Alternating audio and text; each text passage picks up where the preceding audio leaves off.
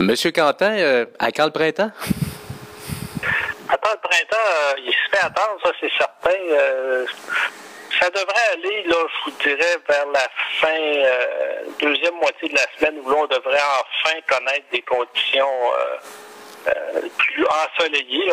Pour le moment, les nuages dominent, mais, à compter de jeudi, on devrait commencer à avoir euh, des percées de soleil un peu plus persistantes, disons. Parce que quand on regarde la dernière fin de semaine, si on additionne euh, ce qui est tombé jeudi, vendredi et samedi, on est tout près du 30 cm encore.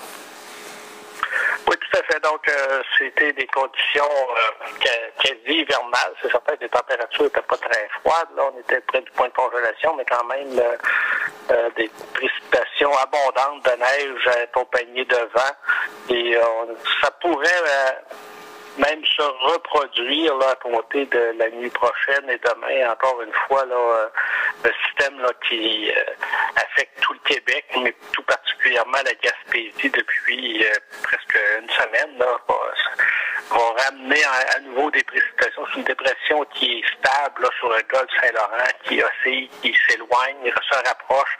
Lorsqu'elle se rapproche, les précipitations deviennent plus abondantes.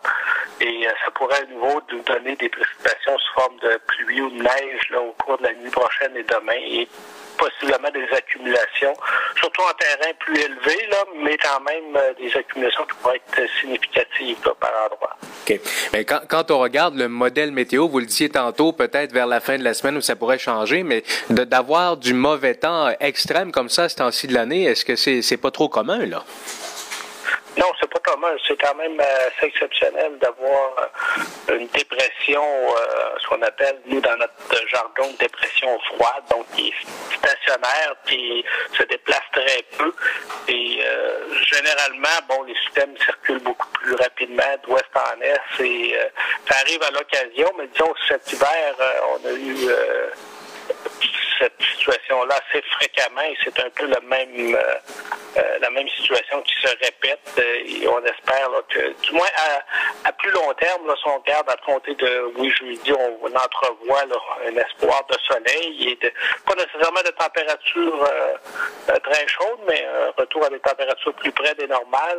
Mais à plus long terme, on voit que la circulation veut changer un peu. C'est donc on devrait connaître des, une fluctuation plus grande entre périodes nuageuses et des périodes de soleil qu'on espère de plus en plus présentes et les températures qui vont revenir plus près des normales. Merci beaucoup, M. Quentin. Au plaisir. Au revoir.